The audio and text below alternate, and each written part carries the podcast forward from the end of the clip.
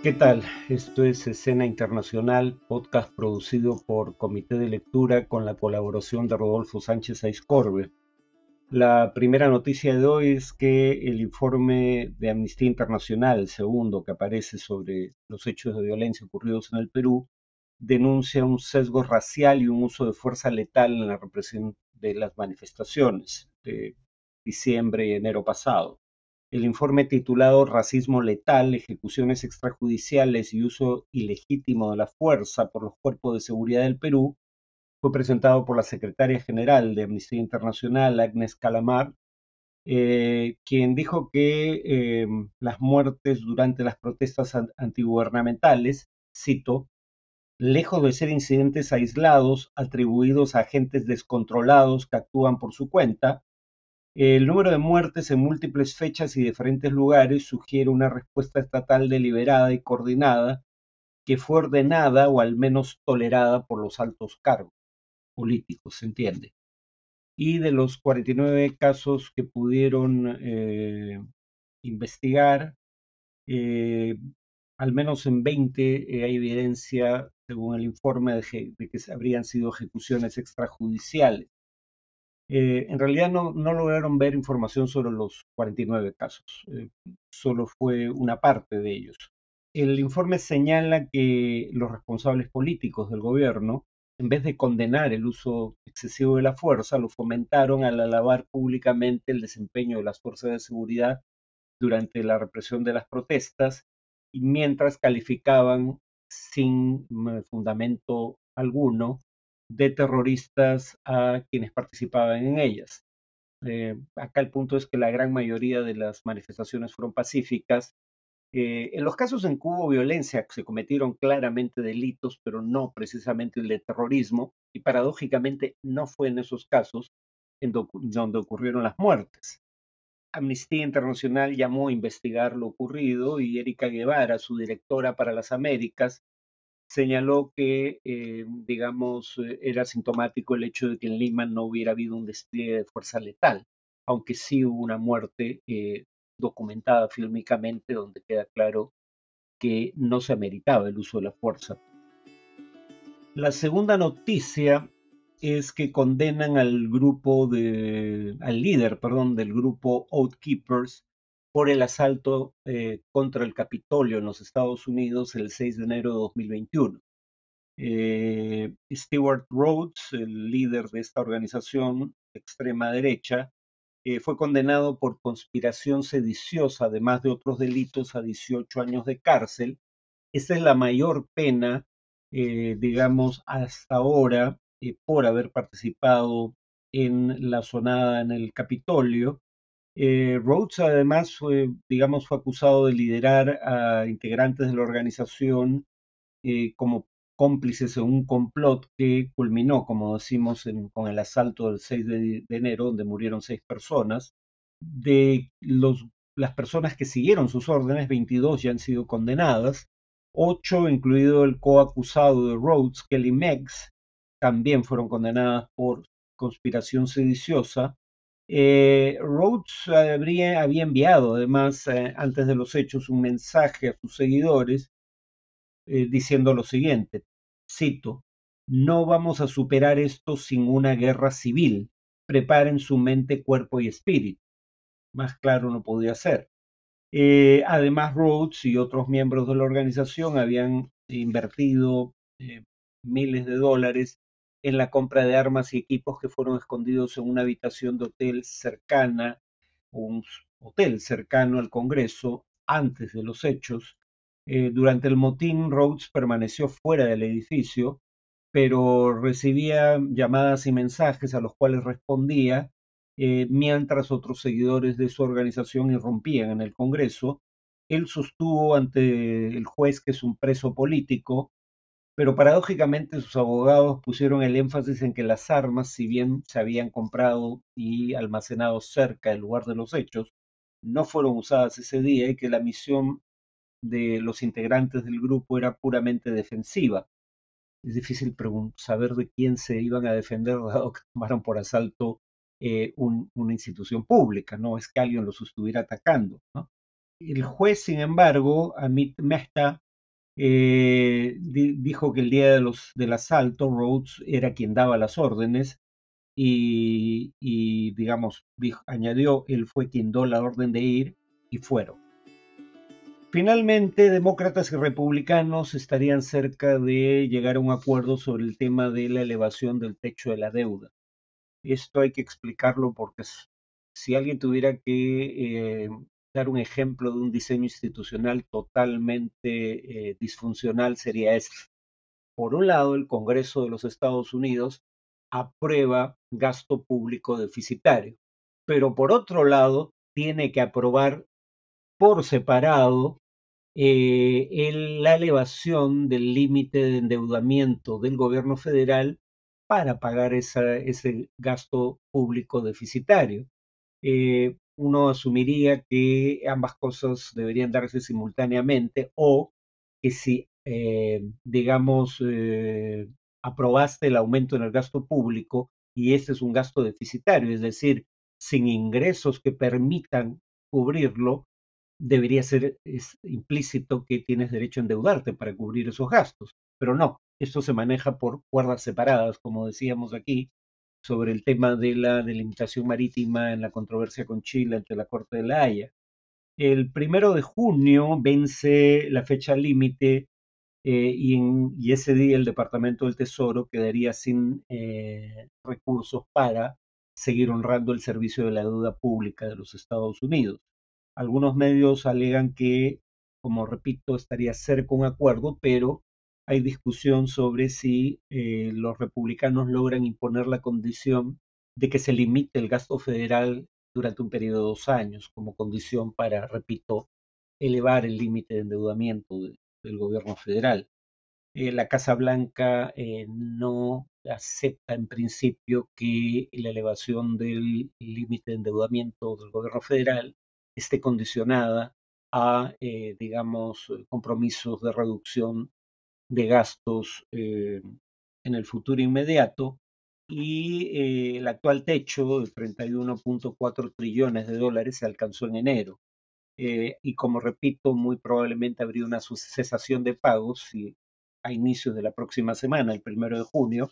no se acuerda elevar el gasto, el límite de endeudamiento. El gobierno federal, como en ocasiones anteriores, ha, ha indicado que podría recurrir a maniobras contables o interpretaciones de la Constitución que le permitirían eh, seguir endeudándose pese a eh, la posición de la mayoría republicana de la Cámara de Representantes. En cuanto al tema de análisis, eh, vamos a hablar en las, los siguientes tres o cuatro podcasts de lo que se prevé es un, si no inminente, cercano contraataque ucraniano contra las posiciones defensivas eh, edificadas por el ejército ruso en territorio ucraniano ocupado, desde 2014 en algunos casos, desde el inicio de la actual guerra en otros. Eh, y vamos a ver distintos temas vinculados a la contraofensiva ucraniana, pero lo que iba a ver hoy era el tema del debate en torno a qué probabilidad de éxito en el plano militar tiene esta contraofensiva.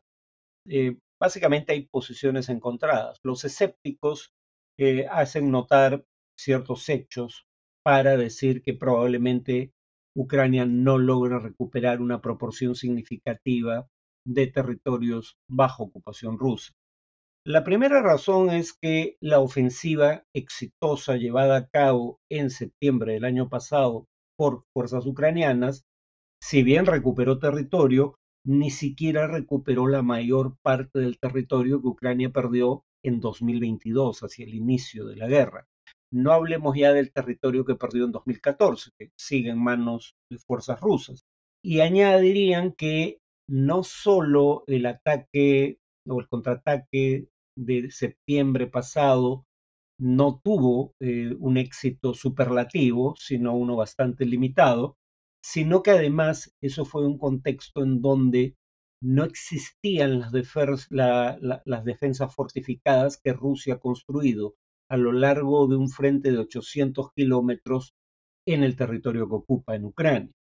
Eh, ahora, eh, además de esas fortificaciones, repito, de 800 kilómetros con tres líneas de defensa, las cuales incluyen eh, conos de hormigón, eh, trincheras, pozos antitanque, campos minados, em, líneas de defensa que a veces ocupan kilómetros dentro del territorio ocupado por Rusia. Además de eso, en septiembre del 2022, después del contraataque ucraniano, eh, se llevó a cabo una movilización de 300.000 efectivos adicionales a los cerca de 200.000 que se movilizaron inicialmente hacia el inicio de la guerra y desde entonces, en abril eh, de este año, eh, empezó el proceso para movilizar a 147.000 soldados adicionales. Rusia tiene defensas mucho más amplias y mejor fortificadas que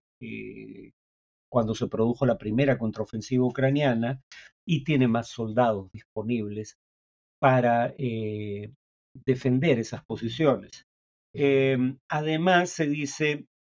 para vencer este tipo de defensas profundas eh, contra un ejército que además de esas defensas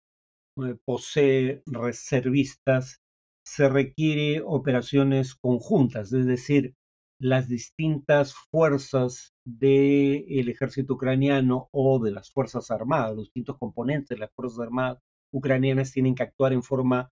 conjunta y coordinada, Y que Ucrania no tiene mayor eh, experiencia en este tipo de operaciones conjuntas que requieren una gran sincronización, porque, por ejemplo, no se puede, una vez quebrada la línea del frente, suponiendo que Ucrania consiga hacerlo, no se debe avanzar ni muy temprano cuando todavía existen defensas disponibles en líneas ulteriores,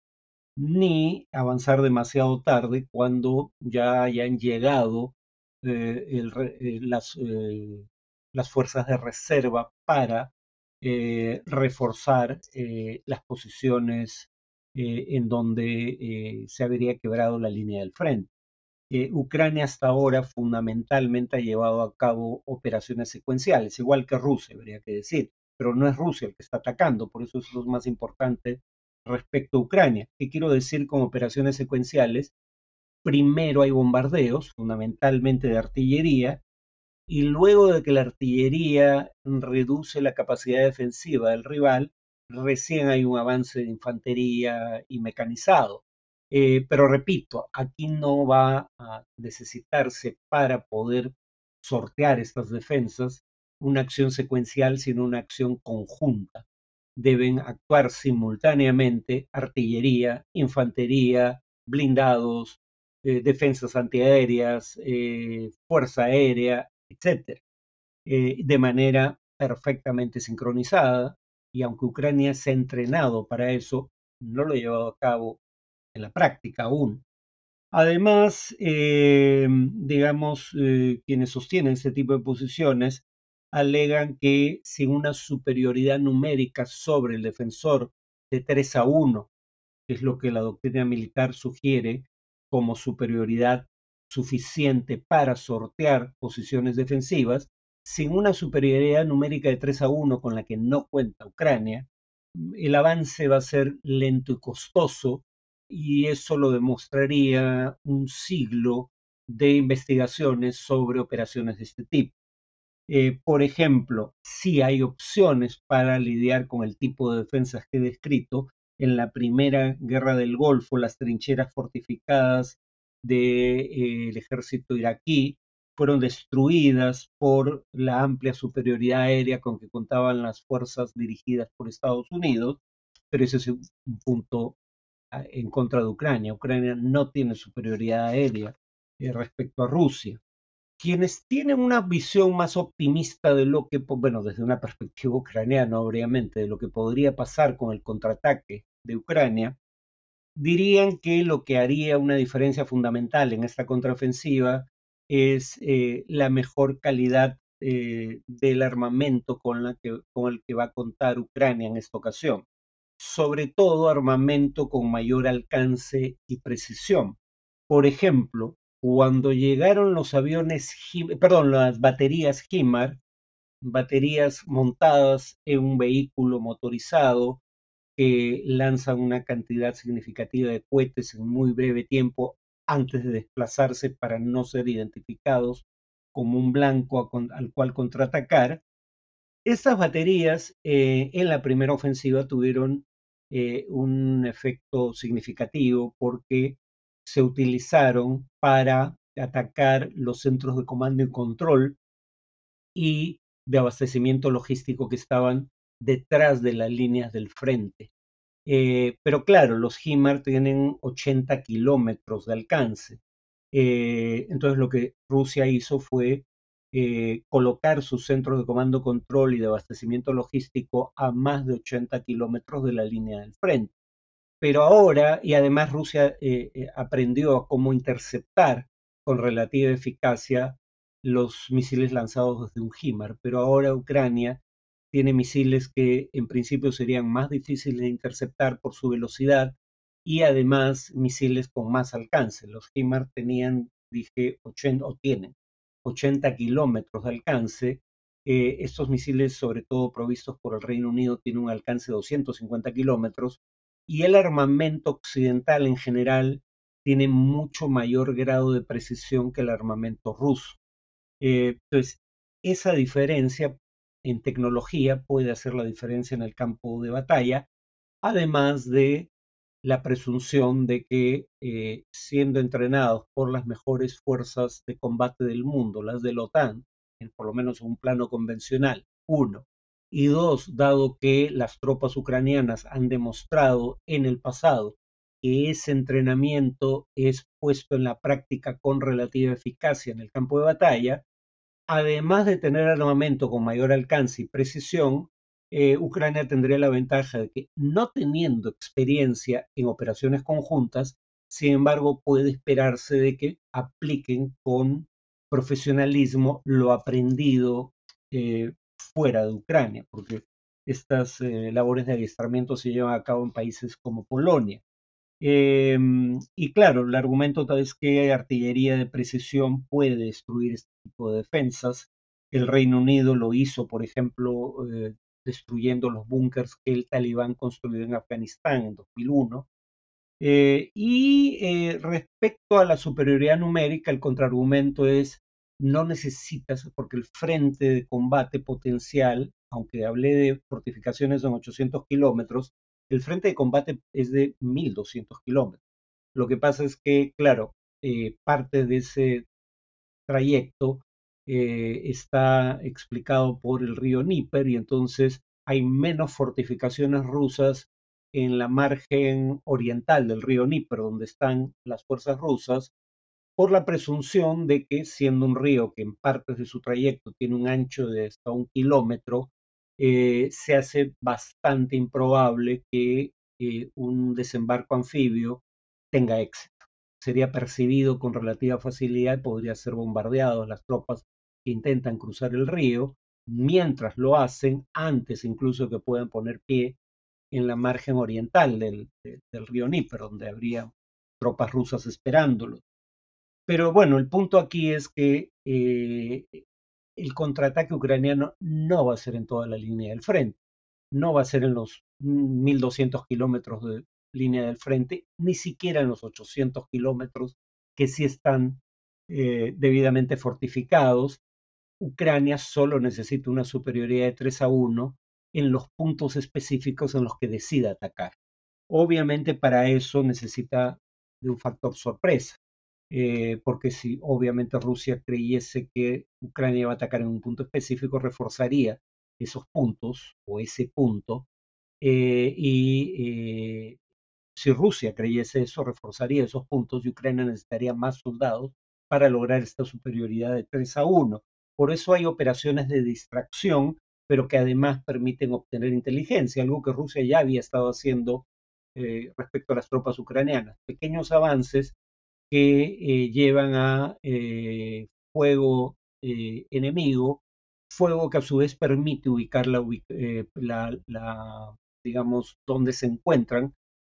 la, artillería, los blindados o la infantería. Y claro, algunas son operaciones de distracción y que a la vez permiten obtener inteligencia, como un cruce del río Níper que se produjo hace un par de semanas decía es altamente improbable que un intento de cruzar el río para atacar a las tropas rusas en el este del mismo tenga éxito, pero una cosa es que, que sea improbable y otra cosa es que no sea posible. Y lo hace más posible aún el hecho de que, considerando que es improbable, Rusia no incrementó significativamente sus defensas en esas áreas. Digamos, los optimistas dirían en favor de Ucrania que Ucrania ya logró eh, un ataque sorpresivo en la ofensiva de septiembre pasado, que se esperaba fuera en Gerson, al sur, eh, suroeste de Ucrania, y finalmente la ofensiva fundamental fue en Kharkov, eh, al noreste de Ucrania. además, Ucrania, además de lo que ya indiqué en cuanto a artillería de mayor alcance y precisión, ha recibido de los países de la OTAN armamento para lidiar con el tipo de defensas que sus tropas van a encontrar. Vehículos y explosivos que intentarían abrir paso entre los conos de cemento, que, no tienen base bajo tierra, sino que están simplemente superpuestos, y carros con palas o cargas explosivas que permiten detonar los campos minados, detonar las minas en esos campos y abrir una trocha para poder avanzar, eh, o también para volar estos conos de concreto que pretenden contener el avance de los tanques y blindados en general. Además, tienen blindados con puentes desplegables que permitirían sortear las trincheras y fosos antitanque. Aunque hay consenso entre los especialistas de que así como el desempeño ucraniano ha sido bastante mejor de lo esperado hasta ahora y el desempeño ruso bastante peor, eh, Rusia, sin embargo, ha aprendido de sus errores iniciales. Recordemos que esta guerra tiene más de un año ya de duración eh, y por ende había tiempo para eh, enmendar errores y que sí hay consenso en decir que más allá de eh, lo que se espere sea capaz de hacer el ejército ucraniano. Rusia está mejor eh, apertrechada, con más soldados, que cuando menos entre las tropas más eh, preparadas son tropas que han aprendido de errores pasados, pero en todo caso estamos por ver quién tiene razón. Bueno, eso es todo por hoy, nos vemos en el siguiente podcast.